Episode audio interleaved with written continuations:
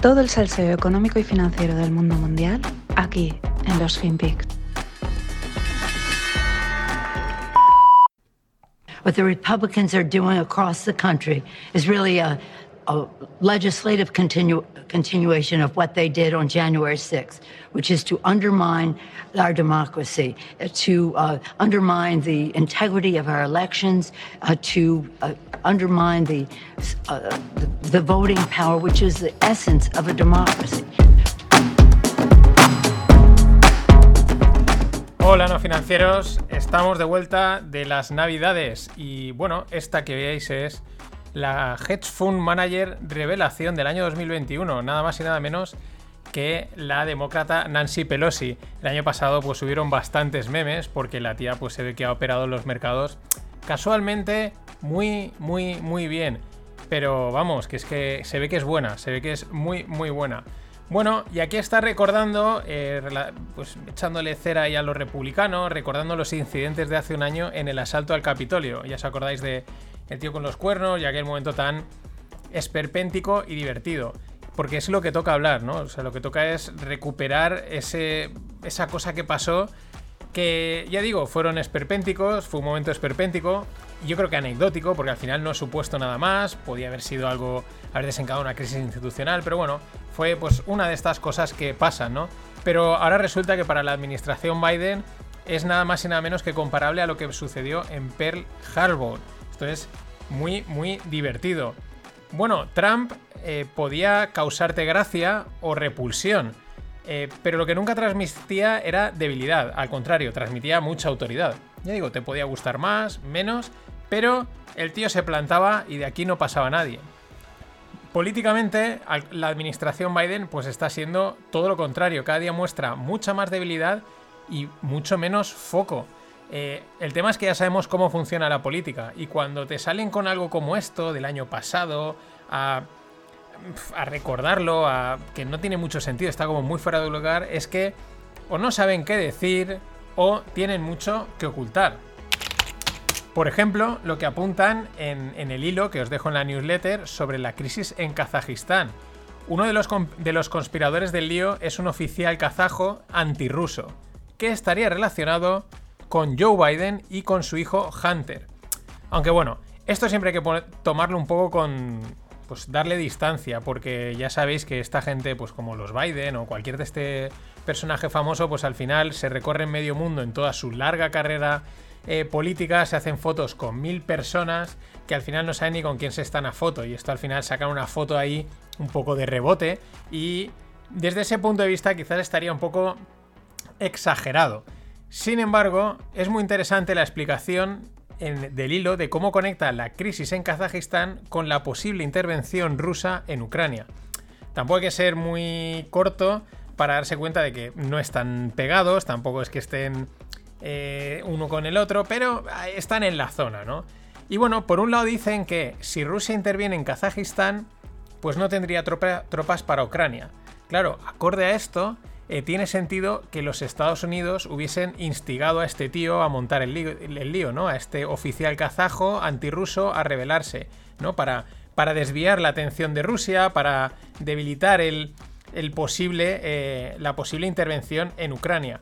Pero bueno, al mismo tiempo dicen que no, que Rusia pues tiene tropas de sobra para ambos países y hacer lo que le dé la gana. De hecho, Rusia ha desplegado 3.000 tropas en Kazajistán. Y ahora viene lo bueno, la respuesta del secretario de Estado americano, eh, eh, Anthony Blinken, a, este hecho, ¿no? Al despliegue de las 3.000 tropas. Y dice, una de las lecciones en la historia reciente es que una vez Rusia se mete en tu casa, es muy difícil que, se vayan, ¿no? Mm, que al final se quedan ahí dentro. Esto suena muy a la, a la mafia, ¿no?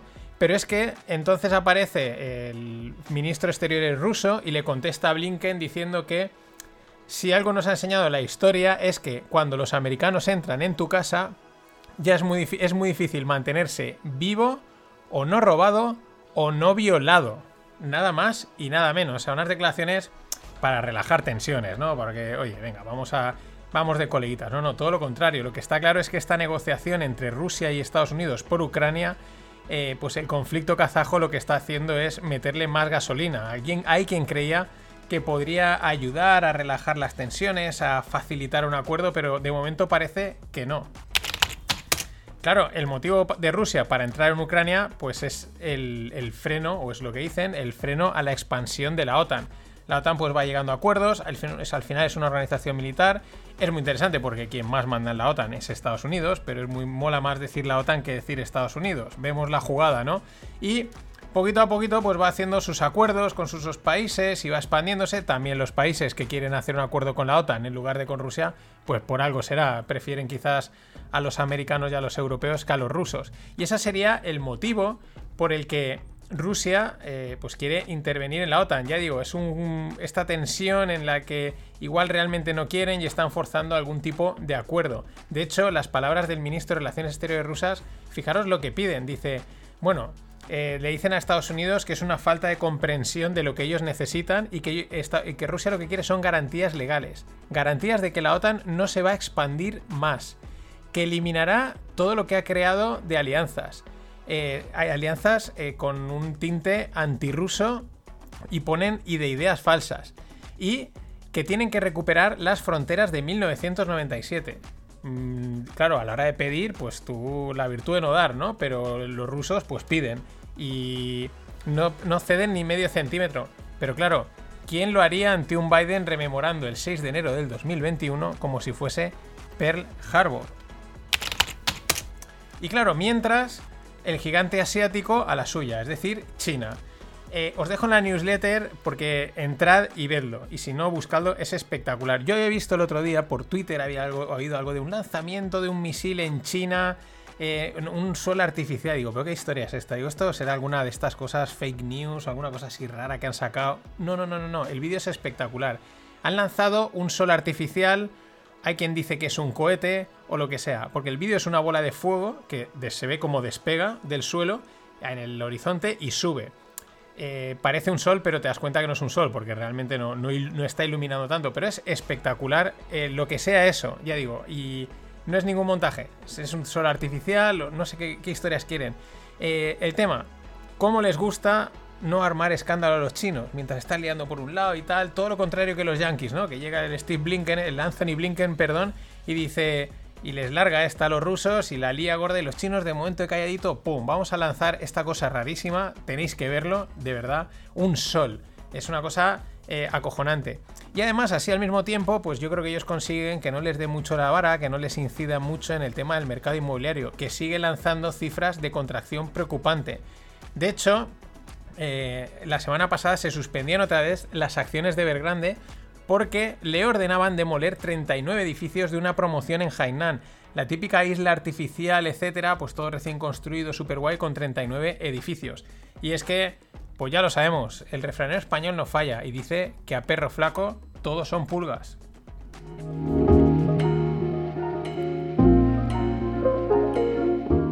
Y nada, darle las gracias a los dos Miguel Ángel, Miguel Ángel Sánchez y Miguel Ángel Ramos, que son unos habituales de la caña y de la gilda, uno antes de Navidades, el otro hace un par de días. Gracias y vamos a por el mundo tequi.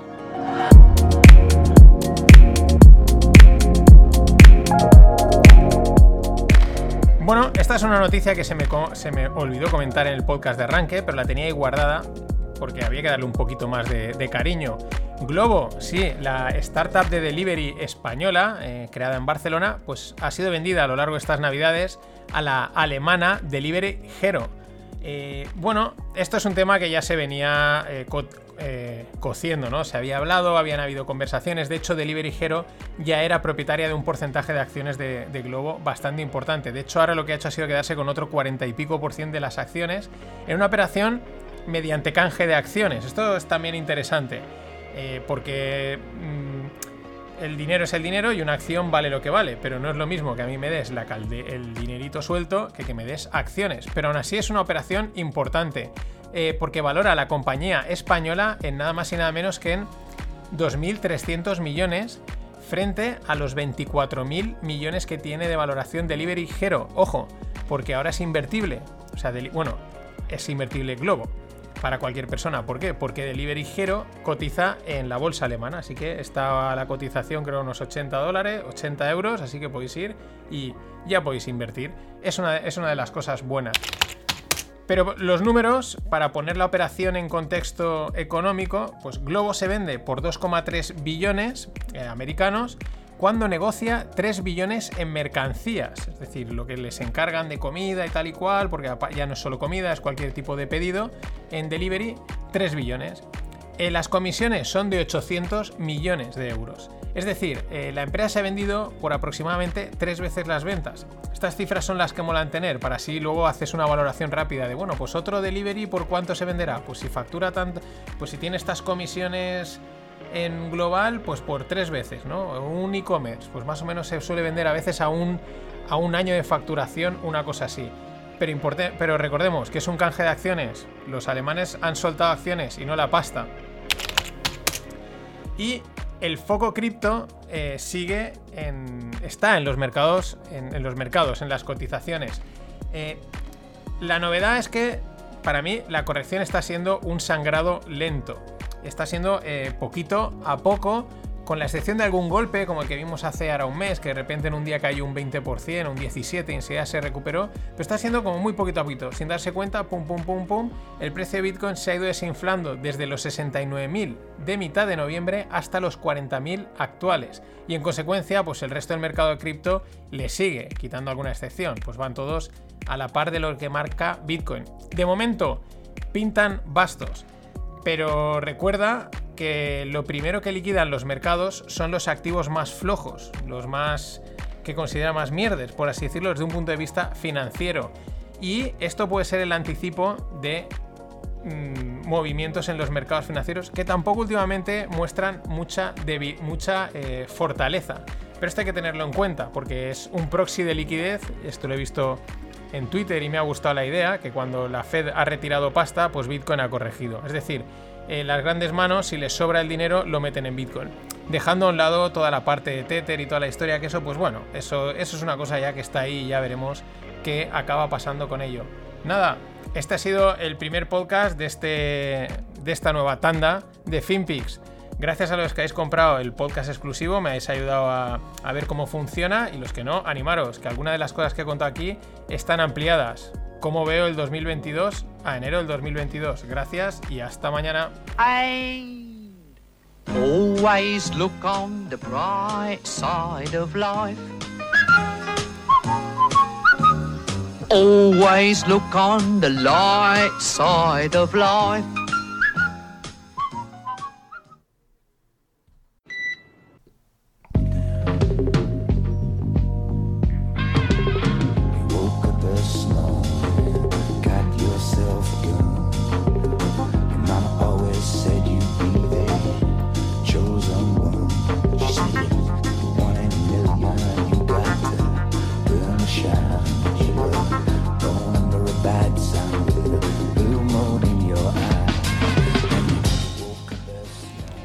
Hola no financieros, aquí arranco con... Esta es la música de la intro de la gran serie Los Soprano, con Tony Soprano, espectacular.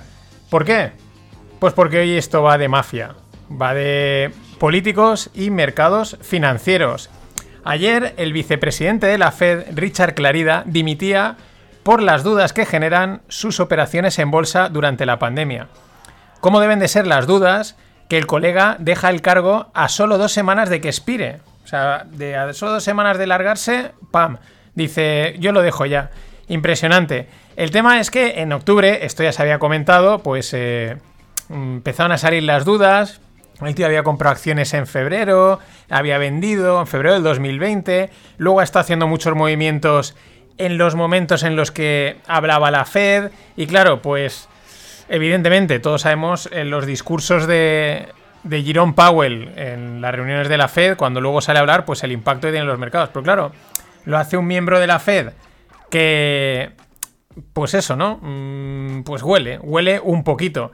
Entonces, claro, esto es de, de, profesionales, de auténticos profesionales al estilo de Tony Soprano. Lo mejor es que Clarida se ha pirado y dice que, pero sin dar explicaciones, no, no ha dicho motivos personales, etcétera. No, no, el tío se va y ya está. Dice, no, no doy, no doy, no doy más, no digo más, ¿no? Pero es que, para colmo, ayer salía una estadística que es espectacular. Bueno, la primera parte, porque es con la que vamos a comparar, no tiene mucho misterio. Es decir, en el 2021, solo tres hedge funds han conseguido sacar más rentabilidad que el SP500. Esto es el típico argumento que te dicen, que es correcto, para invertir, para indexarte, ¿no? Para comprar un fondo indexado y dejarte llevar. ¿Por qué? Pues porque a la larga muy pocos gestores consiguen batir de forma continuada a los, a los, a los fondos, a los índices, ¿no? Este es otro ejemplo. Por eso digo que en este caso, bueno, tres hedge funds en, un, en unos años que llevamos en los que el mercado está súper, súper tendencial, pues la verdad. Eh, lo único que hay que hacer es ponerse con el mercado e incluso apalancarse y poco más. Cualquier otra estrategia no vas a conseguir batir a un mercado tan, tan, tan tendencial. Pero ahora viene lo bueno. Ahora viene lo divertido. Hemos dicho que tres hedge funds son los únicos que han conseguido batir al mercado. Bien, 35 miembros del Congreso americano, 35 políticos, nada más y nada menos, habrían conseguido batir al SP500 según una estadística que publican en una página con un informe de todas las operaciones. Claro, esta gente las tiene que hacer públicas. 35 miembros. No lo consiguen tropecientos hedge funds, solo consiguen 3 y te llegan 35 y ellos sí, ellos han batido al SP500 con la gorra. Entre ellos, en el top 10, en el top 10 está nuestra amiga de la que ayer ponía el audio, Nancy Pelosi. Es una, vamos, se ha destapado totalmente para hacerle competencia a Dalio, a Druckenmiller y a Warren Buffett. A ver, que lo que decía, como el mercado ha estado muy tendencial, pues puede haber sido mera casualidad y ellos han decidido, pues han justo elegido la estrategia, que se ponen con el índice y aparte han hecho alguna otra cosita y le han sacado un poquito de alfa y han batido el, el mercado. Eh, también puede que tengan a lo mejor unos buenos asesores que casualmente trabajan para los políticos y no para los hedge funds, que los hedge funds pagan más. Bueno, puede haber sido una casualidad, es muy llamativo. En la newsletter os dejo el resto del informe con pues de todas las operaciones que han movido, así con porcentajes y tal, para el que quiera investigar. Pero es que resulta que es que eh, esta gente, estos 35 y algún otro, resulta que también son grandes operadores de opciones. Son muy buenos operando opciones. Madre mía, estos congressman son una caja de sorpresas. Y bueno, siempre oímos que el balance de los bancos centrales es enorme, ¿no? Y que si tocan los tipos de interés, pues ellos mismos serían los más perjudicados, porque dañarían su propio balance. Eh, lo comentaba en el podcast de pago, que eh, algunos estáis comprando, y aprovecho para decir que los que, si no habéis oído el podcast del fin de semana, pues los que ya fuisteis contribuyentes del coffee, lo tenéis gratuito, me lo pedís y os lo envío, sin problema. Y los que no, y si lo queréis comprar, pues adelante. Pero esto ya lo mencionaba. El la Reserva Federal tiene en su balance nada más y nada menos que el 24% de las hipotecas residenciales de Estados Unidos. El 24%. Estos son 2,6 trillones de hipotecas en el balance. Claro, una subida de tipos lo que hace es que esa deuda valga menos. Y por lo tanto tu balance pierde valor. O sea, una aliada gordita. Sí, sí, un 24% de las hipotecas de Estados Unidos. Como para que les pinche, eh, no la burbuja, sino para que les pinche el mercado inmobiliario encima con unos tipos artificialmente bajos. Están los bancos centrales y estamos, porque al final este el barco es el mismo para todos, aunque nos guste o no nos guste, contra la espada y la pared. Esto es como se dice a veces de Guatemala a Guatepeor. Y es que el problema es la inflación. Eh, y que las medidas excepcionales estas de liquidez pues han pasado de ser excepcionales a ser el día a día. Eh, ahora mismo estamos en plena reducción de estímulos y en vistas de subir tipos. Y aquí es donde aparecen la pareja de cómicos, nuestros grandes amigos de Goldman Sachs y JP Morgan, que en este tipo de situaciones mm, les encanta entrar a, lanzar sus predicciones. Ya he dicho que ellos juegan con. A veces lo que dicen es verdad, otras veces lo que quieren es colocarte el papel, no lo sabes. Pero el tema es que, que es lo que más o menos se está, se está viendo en el mercado, las tensiones que hay, es que prevén más subidas de las que se preveían. Concretamente, Goldman espera cuatro subidas de tipos en este 2022. Y Diamond, nuestro amigo Jamie Diamond de JP Morgan, dice que le sorprendería que solo hubiesen cuatro subidas en el 2022. Eh, antes de Navidad, pues se hablaba de unas dos subidas y suaves, y ahora ya se esperan cuatro o más, y que no sea la subida, eh, pues fuerte, ¿no? Mm, un golpe mm, así, ¿no? En vez de subir 0,25, pues te suban 0,75, algo así, ¿no? Eh, lo dicho, lo que pasa es que están contra la espada de la pared. Es como hacerte un agujero en tu propio barco, es dañar tu propio balance. Entonces, eh, la cosa está complicada. Yo creo que hay que apostar siempre a los dos extremos. Es decir, o al final, por la razón que sea, por lo que pueda ocurrir que no tenemos ni idea, al final, mira, qué casualidad, siguen sin subir los tipos porque pasa algo, o el susto es gordo. En el medio igual, yo creo que igual no nos quedamos. La cuestión es que quedan dos semanas para renovación de cargos en la Fed, que más o menos están ya todos pactados, Powell sigue y tal. Claro, no la vas a liar ahora. Te esperas porque la lías ahora y la gente te va a pedir la cabeza. Y si tienes que hacer algunos movimientos, pues una vez ya tengas otra vez los cuatro años asegurados, pues la lías, que tienes cuatro años por delante, pues para limpiar tu imagen, para sacar excusas, para hacer otra política monetaria o lo que sea. Pero ya digo, es que el problema es gordo porque es hacerte un agujero en tu propio barco, no es algo que pinchas y es fastidio al resto, a nosotros, no, no. Eh, estamos todos en el mismo sitio. Y claro, con este panorama, un ejemplo, el bono a dos años americano, el rendimiento del bono ha pasado de un 0,2% en octubre, este es un 0,2 anual que paga el bono a dos años, en octubre, a un 0,92 que marcaba ayer. Es una subida muy fuerte, es casi un por 5 en apenas, nada, 3 o 4 meses. Es un movimiento significativo. Hay que tener en cuenta que los bonos no mienten tanto como las acciones. No es que tampoco, porque están los tipos están manipulados, pero en el, yo siempre digo que en los bonos es donde empiezan a repartirse los caramelos. Y en relación con esta, con la pareja cómica Goldman JPM, pues este tweet que no tenemos que olvidar respecto a sus mensajes, ¿no? Hay quien dice, uno dice, cuando leas algún algún statement, ¿no? Alguna afirmación de Goldman Sachs o de JP Morgan o de algún estratega, analista, etcétera, cuando ellos dicen hoy, hay que pensar en ayer, ¿no? Cuando estos están diciendo, no, creemos que hoy vamos a comprar esto, vale, estos ya lo han comprado probablemente, ¿no? Y claro, a este lado del Atlántico tenemos a Europa, que jugamos a perder, eso ya lo sabemos, como dice mi amigo Greg. Y Lagarde hace la siguiente declaración, dice que el compromiso del Banco Central Europeo para la estabilidad de los precios es inamovible. Eh, y es importante que se ancle, que se haga un fuerte anclaje con respecto a las expectativas de inflación para mantener también la credibilidad en la moneda. Mm, bien, ¿eh? O sea, cuando quieren ser claros son claros y cuando no, no.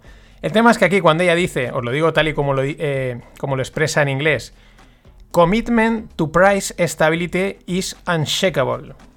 Eh, claro, yo no dudo que el unshakable commitment eh, lo sea así. No tengo ninguna duda de su compromiso en, hacer algo. Ahora, lo que tengo bastantes dudas, por no decir certezas, es que eh, si dice price stability, pues lo que tendremos es price instability, es decir, precios inestables. Nos sale a pagar. Quizás ese también sea otro componente más a incluir en la inflación. Y es que es muy difícil tener price stability si no tienes energy stability. Y en esa estamos. El envío de tankers con gas natural desde Estados Unidos ha tenido su efecto. Empezaron casi antes de Navidad, empezaron a enviar, pero una, vamos, a mansalva. Y bueno, pues ahora solo pagamos el gas natural o la energía ocho veces más cara que los americanos. Estábamos a 16, así que la cosa se ha relajado. Sin embargo, pues a perro flaco todos son pulgas, porque han salido los inventarios de gas en Italia y son mucho más bajos de lo que se esperaba. Es decir, más tensión, quedan aún 2-3 meses de, frío en general y vamos a ver qué es lo que sucede. De momento todo funciona, han habido también problemas en, Berlín, en, Noruega tiene también que está empezando a subvencionar la energía, es decir, esos problemas están ahí. Pero las cosas como son, aquí vamos a hacer lo mismo que la Fed oye. De momento todo funciona, de momento enciendes la luz y esto tira para adelante. Pues nada, para adelante, excepto las facturas de la luz, que menudo cañazo están viniendo. Pero claro, mientras este problema energético que afecta a todo, ¿qué pasa? Pues que mientras Omicron siga en los titulares, ese balón de oxígeno que tienen los políticos para no dar explicaciones o intentar alguna solución. No, no, ahí no, que si Omicron, que si tal, que si cual, ya, ya, pero hay una, hay una bomba de relojería y un problema gordo detrás. Así que crucemos los dedos.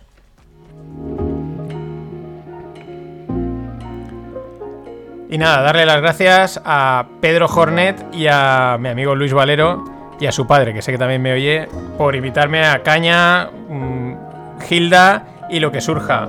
Vamos con el mundo tequi.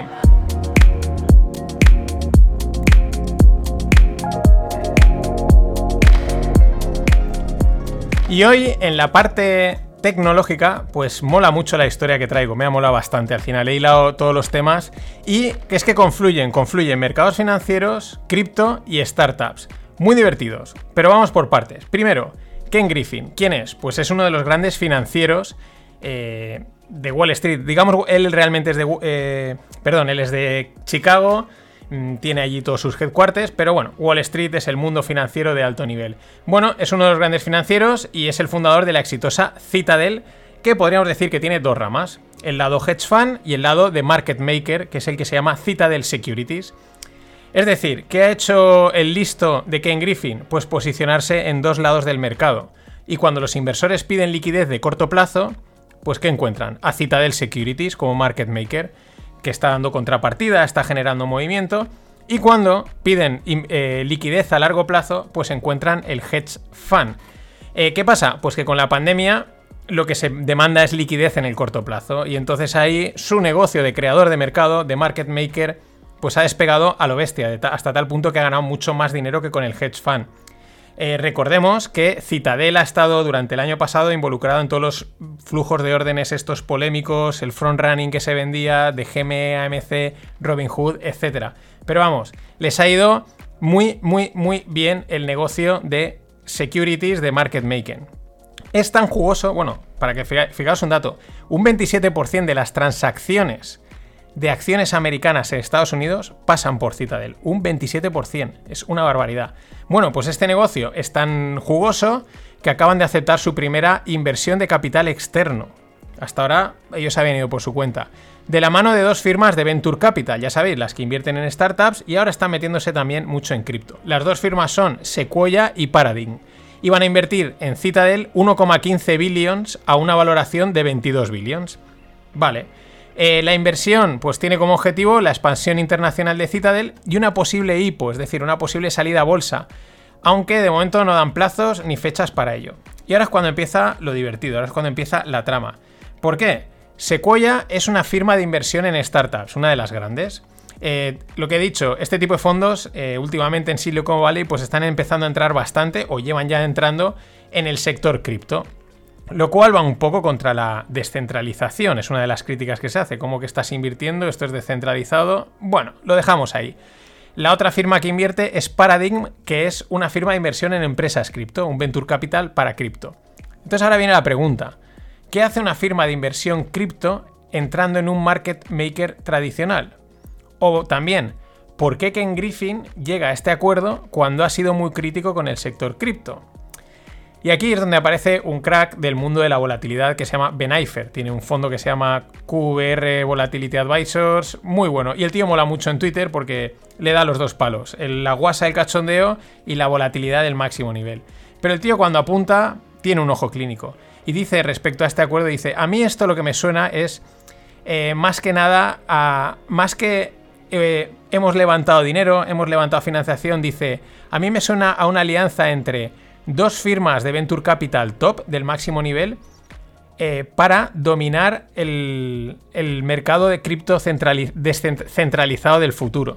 Al final, ¿qué es lo que han hecho? Pues eso, nos aliamos con, con uno de los mejores market makers y vamos a por esto. Sí, sí, ahora sí que los grandes, es decir, los institucionales, están entrando en el sector cripto. No como un año, hace un año lo decían, pero hace un año entraban cuatro o cinco fondos, le pegaron el palo, le sacaron un montón de millones y a casa. Ahora esta gente está entrando en serio. Y no es para holdear Bitcoin, eh, no, no, no. Ni para tengo esta moneda y esta otra. No, no, se están posicionando para dominar el mercado y hacer pasta con el mercado, no de las, de las criptos que hay. Porque es que eh, los big boys de Wall Street llevan años en esto, son muy listos y saben dónde está el dinero. Esto es la convergencia en estado puro, o mejor dicho, la conquista del sector cripto por Wall Street junto con Silicon Valley, que es la nueva alianza. Mientras, pues los sueños descentralizados se desvanecen en busca de una nueva utopía de liberación financiera. Tal cual, esta gente está eh, estrechando lazos porque saben la pasta que va a haber no en, que la, empresa, perdón, la cripto suba o baje, sino en el trade, en, estar en el intermediario. La quieres comprar, yo te la vendo y me llevo la comisión. Y a propósito de esto, cierro con otro comentario muy top de Ben Eifer, que apunta a una cosa que yo llevo observando bastante tiempo y dice, los Venture Capitals, es decir, los inversores de startups, sobre todo de Silicon Valley, dice, son creadores de contenido. Entonces están constantemente creando eh, narrativas muy bonitas, muy happy, eh, qué guay, etcétera. Que lo que hace es que, pues, chavales muy entusiastas eh, diseñen nuevos productos, nuevos proyectos con su token para apostar, etcétera. ¿Y quién es el apostador ahora mismo? Citadel. Y se posiciona ahí. Mucho ojo con los chicos y los fondos de Silicon Valley, porque son ya más peligrosos que los viejos tiburones de Wall Street. Nada, para cerrar, os voy a dejar con este clásico de Bitcoin. Hasta mañana de Foro Coches.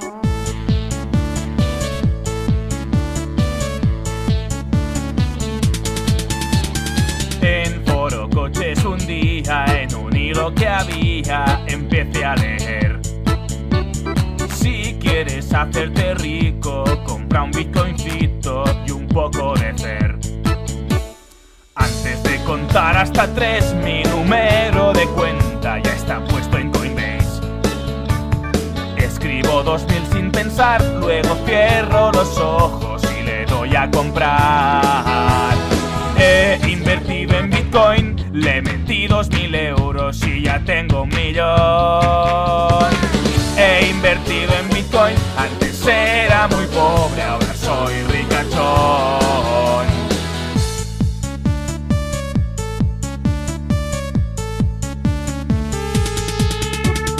Cuando empiezas a ganar, te das cuenta enseguida, no puedes parar.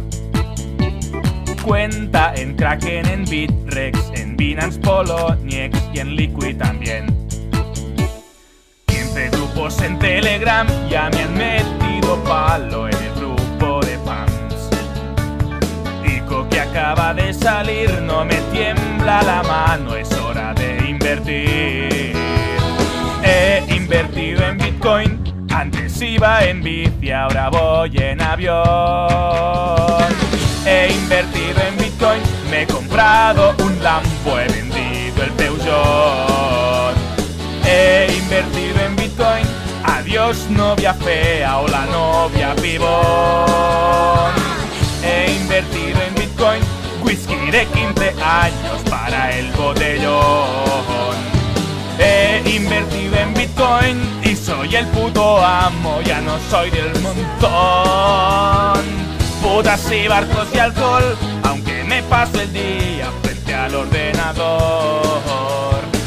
Frente al ordenador, frente al ordenador, frente al ordenador.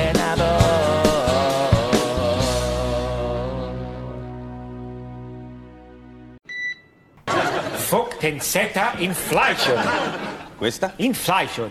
Inflation? Paola? Inflation! Inflation! Inflation!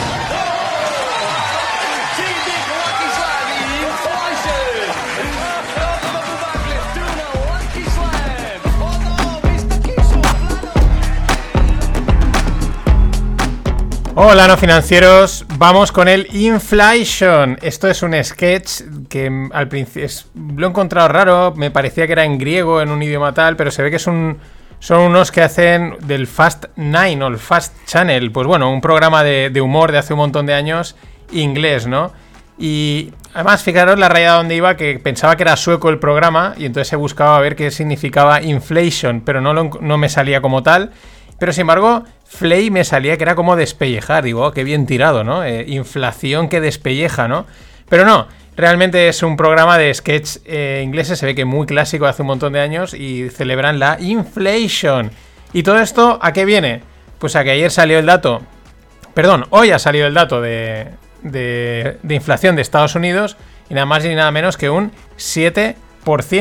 Ahí es nada, eh, venimos del 5%, anterior, del 5,5 anterior y de momento nos plantamos en un 7. Nada que no, mm, bueno, anticipásemos. Puede pasar de cualquier cosa con la inflación ahora mismo. Eh, te puede corregir o te puede seguir subiendo o vete tú a saber. Ese es el problema, que por mucho que te digan... Mm, es difícil predecir porque llevan prediciendo inflación mucho tiempo, ahora se está cumpliendo, pero mm, pues igual, por cualquier cosa puede caer. Eh, leía una apreciación sobre la inflación y la Fed en Twitter que, podría encajar bastante y explicar este jaleo entre transitoria y permanente. La idea que lanzaban era que eh, la inflación transitoria estuviese planteada, o sea, el concepto transitorio, en relación al virus. Es decir, el virus es transitorio, pues la inflación es transitoria.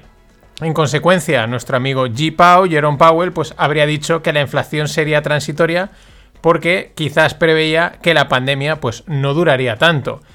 Una vez más, mm, se equivocan en la previsión y la pandemia pues se está alargando más de lo que toca, más de lo esperado y con ello pues todos los efectos sobre la cadena de producción y logística y aquí además a esto hay que añadir pues el jaleo de la expresión inflación transitoria, ¿no? El jaleo que, ha, generado, los comentarios de que esto no es transitorio, etcétera. Es verdad que si lo pensamos, desde que se dijo que iba a ser transitoria hasta ahora, tampoco han pasado tantos meses, tampoco vayamos aquí a ser tan, tan finos, ¿no? Porque claro, es un término muy sutil, transitorio, que es una semana, un mes, dos, seis meses.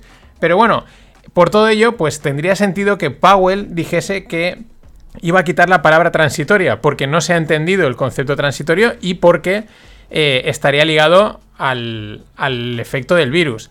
Yo no voy a excusar a, a G. Aunque al final te cae bien, pero esta, esta apreciación que hacían en Twitter me parece muy bien tirada. Porque, a ver, de momento el principal factor en la inflación son los efectos derivados del COVID, como los cierres, cuarentenas y demás, eh, que afectan a toda la cadena de suministro, se paralizan las fábricas, incertidumbre, etcétera. Ese es el principal. Eh, ahora, ¿cuánto? Pues eso es otra cosa. También están las políticas monetarias, pero es bastante, me parece bastante claro que es el, principal eh, causante. Claro, partiendo de ahí, es correcto decir que la inflación es transitoria, porque en cuanto pase el virus, pues eh, pasaría la, inflación. Ahora, si la cosa empieza a alargarse sin más y no has explicado qué esperas eh, que haya inflación mientras haya pandemia, si no has explicado ese concepto, pues claro, normal que la gente no te entienda y normal que ahora te tires para atrás y decidas quitar la palabra transitoria. De todas maneras, es que tampoco se pueden quejar porque ellos eh, no paran de dejarnos titulares jugosísimos. Porque, y que luego dan pie a lo que dan. Ayer Powell decía las grandes compañías eh, están subiendo los precios porque ellas pueden. Because they can. Y me acordé del, lema de, Obama. Yes, we can. O sea, sube los precios porque, porque puedes. Y la gente los paga pues porque puede. Y como hemos dicho desde el principio, hasta que no puedan o no quieran pagarlos. Que ese es el tema. Y claro, siguiendo con el virus, en Occidente Omicron pues ya es parte del día a día, ¿no? Está ahí, sales a la calle, le das la mano, qué tal, etcétera. Vamos, rulando como quiere. En China está llegando ahora. Y eso que allí están cerrados a cal y canto. Eh, por lo tanto, consecuencia, vuelta a los cierres, retrasos de producción en la considerada fábrica del mundo. Y por lo tanto, sigue la inestabilidad de la cadena de suministro y por lo dicho antes, o como en palabras de Lagarde, price instability. Ese es el principal problema. Mm, veremos a ver cuándo pasa, porque también estamos viendo pues, que están empezando a pivotar el mensaje global. Ahí el otro día salía en la, la CNN hablando con la CDC diciendo que eh, un 40% de los ingresos era gente que entraba con COVID, pero con otra enfermedad. O sea, entraban por otra enfermedad, pero además llevaban COVID, ¿no? Reconociéndolo ahora, ¿no? Algo que se habla desde tiempo. Por eso creo que es tan importante que a nivel mediático se empiece un poco a normalizar la situación, se empiece a pasar de la excepcionalidad, porque si no, pues mm, podemos estar así demasiado tiempo. Ahora, lo que llama la atención y es, es el timing. O sea, Omicron lleva un timing muy interesante. Eh, aquí en Europa y en Estados Unidos empezó a asomar la patita pues apenas un mes antes de Navidades, concretamente con el Black Friday, el Thanksgiving, que es pues eso, a un mes de Navidades. Y en China lo está empezando a hacer ahora, así fuerte, conocido, eh, justo estamos a un mes del año, del año nuevo chino, que ya sabéis que es su gran celebración, y este año cae el 1 de febrero. Eh, joder, Omicron es, vamos, es como, funciona como un reloj el tío. Luego además hay que añadir los, los desajustes made in China. Eh, es decir, los desfases en plan, somos tanta peña en este país que cuando nos da por hacer algo, pues se desequilibra el mercado. Resulta que como el nivel chino, perdón, el nivel económico de los chinos pues está subiendo, están ganando, la cosa va evolucionando, ganan más dinero, pues también sube sus preferencias y ya no se conforman con cualquier cosa. Y ahora los chinos quieren chaquetas que abriguen y que al mismo tiempo sean ligeras. ¿Cuál es la consecuencia? Que el precio de las plumas se ha disparado, o sea, totalmente, ¿no? Porque al final, pues consigues chaquetas que abrigan más ligeras. Allí sí que tienen que ir con cuidado eh, como algo se ponga de moda, porque realmente petan, literalmente. Y siguiendo con efectos del COVID, el CEO de Airbus manda un mensaje de precaución por el avance de Omicron en China, ya que eh, China es su mayor mercado, bueno, el suyo y el de medio planeta. Eh, la encrucijada en la que se encuentran todo el sector turístico es preocupante. El pasaporte COVID este, eh, pues debería de, de darle seguridad y normalidad, pero claro, si luego llegan los países, te cierran las fronteras, te ponen restricciones, pues sirve de bastante poco. Más luego otros problemas y sin sentidos de los que nos vamos enterando. Lufthansa reconoce en Europa que ha hecho 18.000 vuelos vacíos para no perder los slots en los principales aeropuertos de Europa. 18.000 vuelos. Eh, como bien dijo Greg, eh, en Europa jugamos a perder. La regulación de la Unión Europea obliga a operar un mínimo de vuelos para conservar los slots. Claro, esto tiene sentido en condiciones normales. Lo que es acojonante es que la Unión Europea, cuando empieza la pandemia, reduce ese, requisito. Lo reduce, pero no lo elimina. O sea, a ver, si es evidente que no van a volar, elimínalo. Estamos en una situación eh, atemporal, ¿no? Es decir, todo el mundo, todas las empresas, los individuos han modificado todas sus.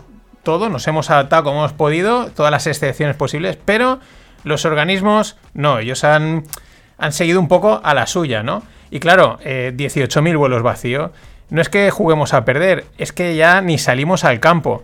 Eh, eso sí, luego Green Economy, Sustainable, criterios SG, etcétera, ¿no? Pero aquí todos pagando la luz desorbitada. Es un sinsentido acojonante. Y vamos con los cruceros. Que ellos no tienen requerimientos de slots, pero se encuentra en una situación similar. Eh, os dejo en la newsletter un post escrito en LinkedIn por un inversor que le molan mucho los cruceros como, como usuario, ¿no? Y lo explica bastante bien, pero viene a ser esto, una vez pasada lo peor de la pandemia, que evidentemente todo estaba paralizado, la gente volvió a animarse a reservar para viajar en crucero. En cantidades moderadas, con limitaciones, pero bueno, digamos, suficiente, ¿no? Para empezar a hacer marcha. Pero claro, tras ese repunte, eh, todo está volviendo a la casilla cero puertos que no les permiten atracar por miedo al COVID, requerimientos de mascarillas constantes, claro, no te puedes tirar todo el día con la mascarilla en el, en el crucero, que tampoco tiene sentido al aire libre, pero bueno, no vamos a entrar en estas ahora. Eh, requerimientos de acceso complicados, cancelamientos de última, cancelaciones de última hora y el propio miedo a quedar encerrado en un barco a la espera de ver lo que pasa. Es decir, eh, vamos, a perro flaco todos son pulgas, pero es que claro, por eso es fácil entender que las deudas estén disparadas, a ver quién mantiene esos mastodontes flotantes sin navegar o los aviones sin volar. Y el turismo es como la construcción. Tiene una imagen vetusta, muy mala, se le critica porque es como un sector antiguo, tal, ¿no? Todo esto, tourist go home y tal. Ya, ya, pero mueve mucho, tanto directa como indirectamente. Y eso es importante. Eh, no sé si te acordarás de aquello que decían recuperación en nube. Que esto es lo que... el juego. Tú di lo que la gente quiere oír y luego ya les diremos cualquier otra cosa.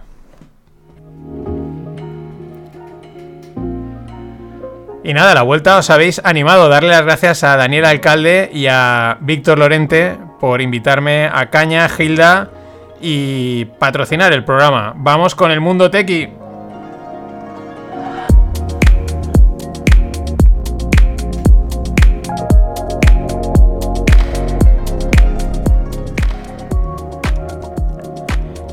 Y en la parte startupera, pues eh, Revolut, el, neobanco inglés, ya opera como banco en España, es decir, ya tiene licencia propia. Bueno, esto tampoco es que sería una gran, gran novedad, tiene 800.000 clientes en este país, pero es lo interesante a observar a partir de ahora en este tipo de startups, y no solo me refiero a las fintechs, que ahora se, muchas, el objetivo es hacerse banco por temas regulatorios y les permite ofrecer más servicios, sino también los Airbnbs y Ubers.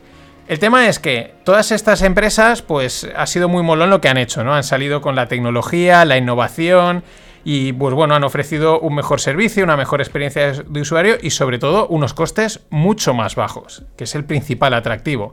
Claro, el riesgo es que con el tiempo estos costes competitivos eh, se empiecen a evaporar y acabes siendo, acabes pareciéndote más a lo que al principio eh, criticabas, ¿no? O salías un poco como alternativa.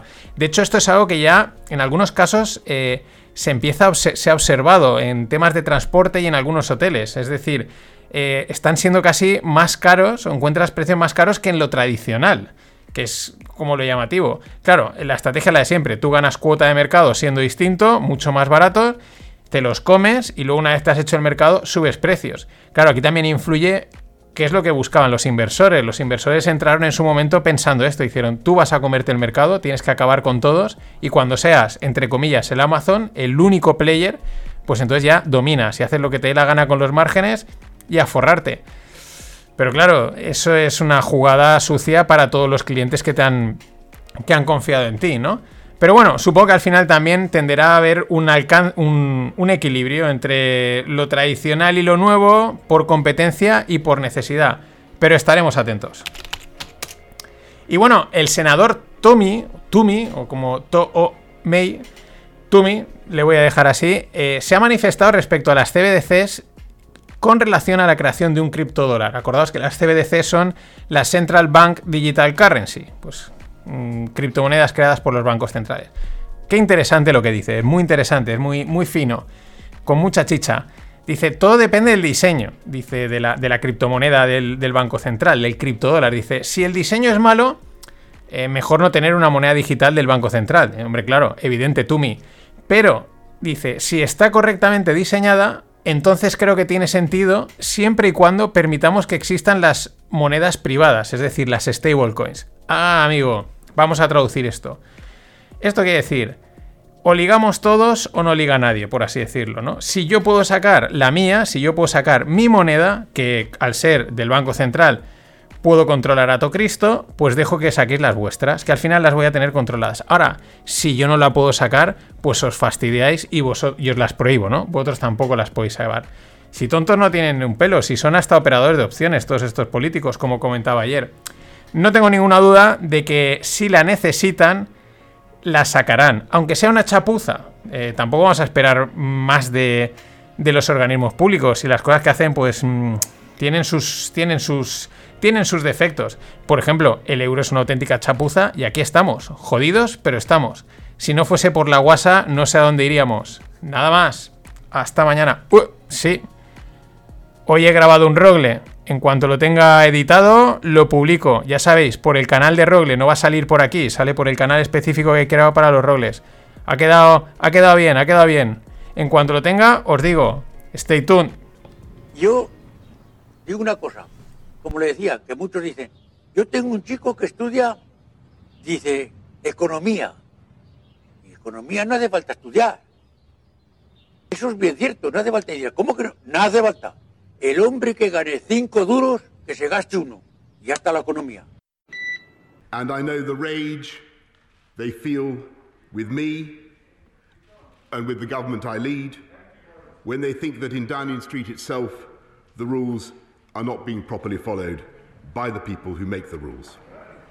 And though I cannot anticipate the conclusions of the current inquiry, I have learned enough to know that there were things we simply did not get right.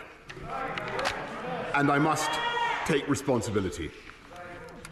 Number 10 is a big department with the garden as, ext- as an extension of the office, which has been in constant use because of the role of fresh air in stopping the virus.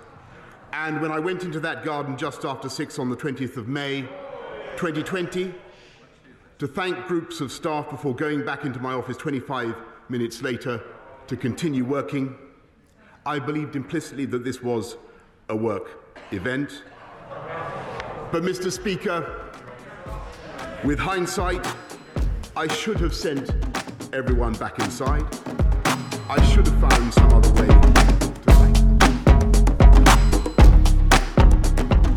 Hola, no financieros. Vamos a rematar esta primera semana post Navidades y arrancamos con Boris Johnson pidiendo perdón, pidiendo disculpas. ¿Por qué?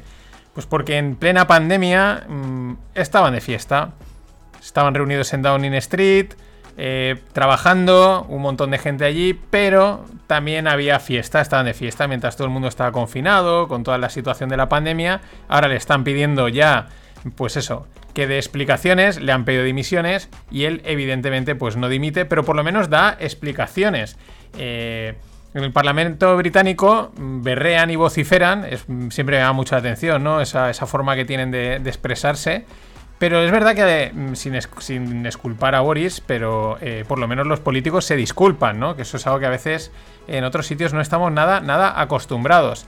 Mm, bueno, eh, a ver, también hay que pensarlo. A lo mejor, pues, ¿quién no le ha pasado? Te tiras horas trabajando, horas, y hay un momento que pierdes como la noción, ¿no? Y, y entonces igual ellos están allí tanto tiempo encerrados en Downing Street para sacar la crisis adelante, ¿no? Y de repente, pues, el pásame el informe de hospitalizaciones y un plan de medidas, pues, uy, de repente pasaba a ser un eh, con mucho hielo y rodaja de limón. Espero que espera que ponga mi lista de Spotify y verás qué temazos, ¿no?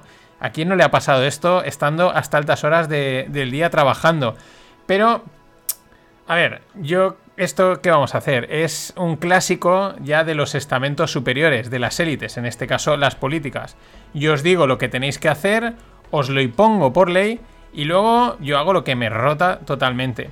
Aunque también os digo que yo como valenciano que soy, y ya sabéis que aquí pues la fiesta nos gusta mucho, es, es algo muy... son muy festeros, a mí me ha convencido. A mí Boris ahí me ha ganado totalmente. Es decir, vamos, un tío que dice que pensaba que era trabajo, pero que pero era una fiesta, tiene todos mis respetos, o sea, ole, es que eso solo puede decir yo creo que un disc jockey y una gogo, son los únicos que podían decir lo mismo. Ah, pero que estaba trabajando, no, no, estaba de fiesta, es, es en ese en ese lapso, ¿no? mental en el que puede eh, estar, ¿no? dice ahí eh, no sabía que era trabajo, ¿no? Ha dicho eh, una cosa así, impresionante. Yo, en ese sitio ahí, a, los valencianos, y creo que otros, a otro- a otros tantos de España, nos tiene totalmente ganados. Mientras, otro ejemplo de lo peligrosa que es la libertad de expresión e incluso de comunicación. Porque lo que os voy a contar ahora ya no es coaccionar la libertad de expresión, sino es la propia comunicación, el dejarte comunicar. Me refiero a que el ministro de Interior alemán no descarta tumbar Telegram. Esto es otro símbolo, otro signo de, de lo libre que es Telegram, ¿no? De todo lo que permite. Y ellos alegan que es que viola la ley alemana y entonces igual hay que tumbarlo. A ver, mm, cuando hay miles y miles de leyes, Alemania, Francia, España, Estados Unidos, pues bueno, estoy convencido que siempre hay una ley que estás violando. Entonces, eh, al final es como una excusa y esto al final va de control férreo. Las cosas como son, sucede que desde que salió Omicron hemos entrado en un punto de inflexión del discurso oficial. Eh, las voces discordantes empiezan a ganar adeptos, eh, silencio donde antes había turra covidiana, eh, cambios de chaqueta sorprendentes y medios empezando a preparar el terreno para pivotar la narrativa. Ya decía ayer lo que decía en la CC, ¿no? Un 40% de hospitalizaciones creemos que realmente no eran COVID. Eh, la Unión Europea ayer, la, Agencia del Medicamento decía que, que creen que las, las- las dosis de refuerzo mm, quizás puedan ser perjudiciales para el sistema inmunológico, ¿no? Pero poquito a poquito, ¿no? Preparando el terreno. Esto es lo que yo he bautizado como el COVID media flip, ¿no? El dar la vuelta, la vuelta a la tortilla. Está produciéndose y está acelerándose. Yo en los últimos días he visto más de lo que esperaba en este sentido. Eh, pero bueno, estaremos atentos en los próximos dos meses a ver cómo queda el mensaje oficial. Pero yo creo que las hemerotecas ya empiezan a temblar y va a ser duro para todos, ¿eh? sin ninguna excepción. Y un ejemplo del COVID Media Flip y que solo hace que aumentar sospechas es la filtración de un documento de DARPA, la Agencia de, de Investigación de Proyectos de Defensa Avanzada. Es como son americanos, una agencia americana medio militar, creo que es. Bueno, pues que hacen proyectos de, de armas y cosas así, de tecnología y tal, de defensa, es una manera muy sutil de decir militar, eh, avanzada, ¿no? Cosas muy avanzadas. Bueno, este documento que se ha filtrado esta semana eh, de esta agencia afirma que allá por el 18, o incluso creo que es un poco antes, por el año 18 antes, la, la agencia Eco Health Alliance, es decir, Fauci, eh, pues les propuso crear el SARS-CoV-2 con la función de ganancia, que es una cosa que siempre ha estado, ¿no? Que si era un virus que se había eh, la function gain, ¿no? Que es, que es como se potencia el virus y tal, y era además como, como arma biológica. Pero los americanos declinaron el proyecto por parecerles un experimento eh, demasiado peligroso, ¿no? Ellos consideraron que era, eso era demasiado peligroso, podía, haber, podía generar una pandemia y, lo descartaron. Ante la, ante la negativa que hizo Fauci, pues se llevó el experimento a Wuhan. Este hombre eh, es la principal voz con respecto al COVID. Ojo, Trump lo destituyó y Biden lo devolvió al cargo. Pero todo esto ya da casi igual. Es que esto que he contado da igual.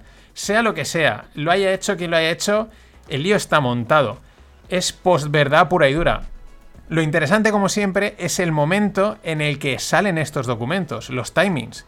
Y lo que intentan confirmar, no lo que dicen, sino lo que intentan como ahora mm, desmontar en ese sentido, ¿no? Y es que es el COVID Media Flip en pleno proceso. Hay otro virus que no nos afecta como humanos, pero no para de expandirse. Y es la fiebre porcina africana, que Greg en el Stones Bolan Prima pues lleva mencionando desde hace ya meses.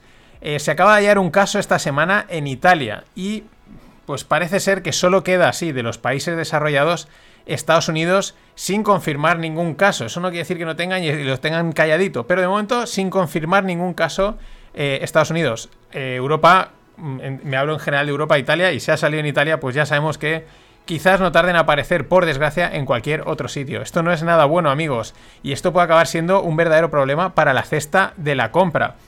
Pero claro, los veganos pensarán que a ellos plin, ¿no? Si nosotros vamos de, de vegetales, pues nada, tampoco están las cosas claras para el tema vegano. ¿Por qué? Porque los mercados de granos, los mercados están también calentitos. Eh, los abonos y todas estas historias están disparadísimos, pero es que además los cultivos, Argentina registra el máximo histórico de calor, pero histórico, histórico, está en 40,9 grados. La ola de calor que está arrasando eh, Sudamérica es brutal y esto tiene un impacto enorme en los granos. Y con todas estas, eh, precios de alimentos por las nubes, la turra mediática anticarne, anticarne pro veggie, eh, que si los resulta, perdón, que los alimentos sustitutos de la carne no despegan. Ya os acordáis, ¿no? Empezaron a despegar con el boom de, de Meat, e Impossible Foods, Bill Gates por ahí, que está invertido, que si tal, que si esto es el futuro, mucha publicidad, mucha matraca mediática. Y nada, los últimos datos eh, pues apuntan a que no, que no cuaja, que no, que el consumidor no tuvo ese momento de moda y ya está. Y poco más. Claro, normal. Cualquiera que haya probado eh, mi amigo Fernando dirá, es que te metes mucho con, con estas cosas. Digo, ya, pero es que es carne que no es carne, es que la pruebas y sabe, pero es- notas algo que falta, ¿no? Y esto al final lo está reflejando el mercado, que te comes la hamburguesa vegana y dices, sí, pero no, o sea, no, acaba de, ser, por lo menos a nivel de, sabor y de todo, el, el- sustituto completo, ¿no? No, acaba de hacer de olvidarme de que, de que estoy comiendo otra cosa, ¿no? Por eso digo, el mercado es soberano. Puedes dedicar billions and billions and billions en publicidad y medios, machacar con mensajes catastrofistas para hacer sentir mal a los que comemos carne, convencer a políticos, todo lo que hemos visto. Y al final, si tu producto no es bueno, eh, no es bueno. Cumpla el objetivo que cumpla, el objetivo social, friendly, etcétera, que, que dé. Y hablando de mercados, vamos a los reyes del mercado, es decir, los traders, o también dicho en castellano, los comerciantes. Un buen trader, pues primero tiene que saber valorar lo que tiene o lo que quiere tener, ¿no? Lo que va a vender, que es lo que tiene, o lo que quiere comprar, que es lo que quiere tener. Y segundo, tiene que saber ejecutar esa operación, ¿no? No es tan sencillo como decir esto vale 20, luego tienes que conseguir esos 20 o menos, ¿no? Depende de dónde estés, en el lado de la compra o en el lado de la venta. Bien, las, empresas de materias primas tochas y las pequeñas también, pero en general son empresas de trading en términos financieros principalmente. Estoy hablando, por ejemplo, de empresas como Glencore o BH Billington, etcétera, ¿no? Y la noticia va por ahí. Glencore, que es una super empresa de materias primas, anunció la compra de una minera de carbón por 600 millones. Y como buenos traders que son en Glencore, en todos, eh, hicieron una valoración y un buen acuerdo. El mercado se mueve, se cumplen cláusulas y acaban pagando 100 millones en lugar de los 600. Y como dice Javier de Blas, que es el periodista de Bloomberg, once a trader, always a trader. Pero mucho ojo, no intentes pasarte listo con esta gente, que entonces te la llevas.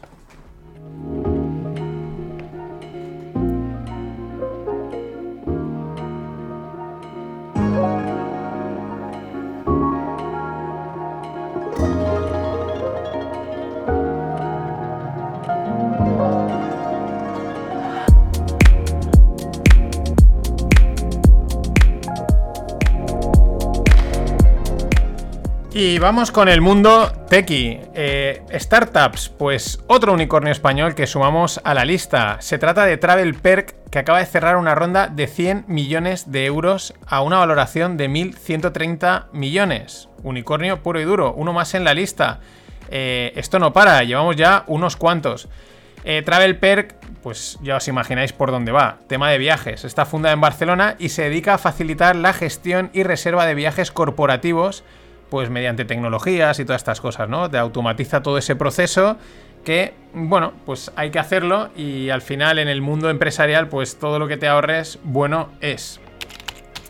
Y esta noticia cripto me parece más significativa de lo que pudiera eh, parecer, ¿no? De lo que pudiera hacer, ser. Según el borrador de la nueva legislación AML de Estonia, es decir, legislación anti-money laundering, anti-lavado de dinero, este país prohibiría la Web3, DeFi y los unhosted wallets.